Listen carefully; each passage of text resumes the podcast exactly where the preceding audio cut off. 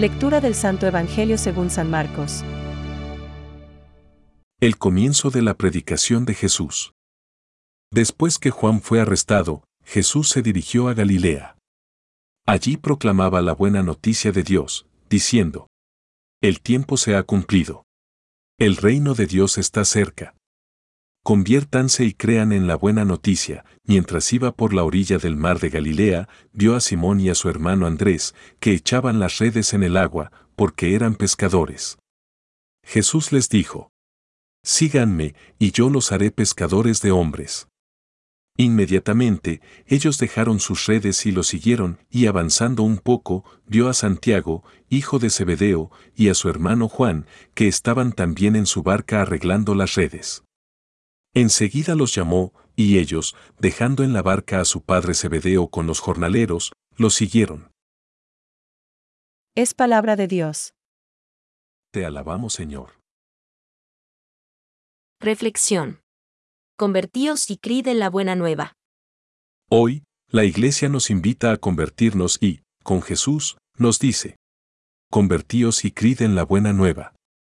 Por tanto, habrá que hacer caso a Jesucristo, corrigiendo y mejorando lo que sea necesario.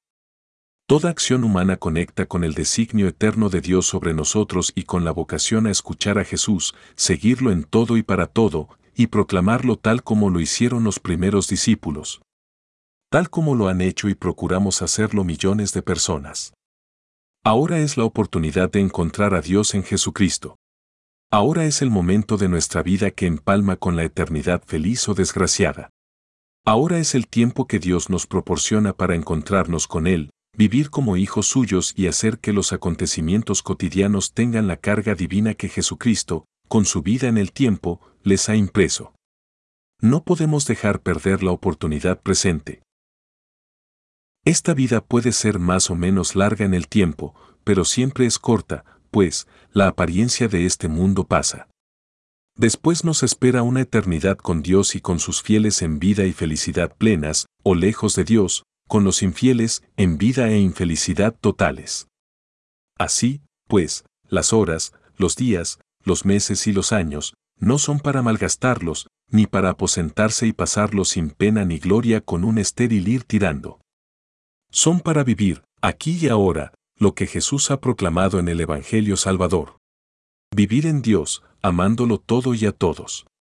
Y, así, los que han amado, María, Madre de Dios y Madre nuestra. Los santos. Los que han sido fieles hasta el fin de la vida terrenal, han podido escuchar. Muy bien, siervo bueno y fiel. Entra en la alegría de tu Señor. Convirtámonos, vale la pena. Amaremos y seremos felices desde ahora. Pensamientos para el Evangelio de hoy. La auténtica fe no conoce la dilación. En cuanto le oyeron, creyeron, lo siguieron y se convirtieron en pescadores de hombres. San Jerónimo.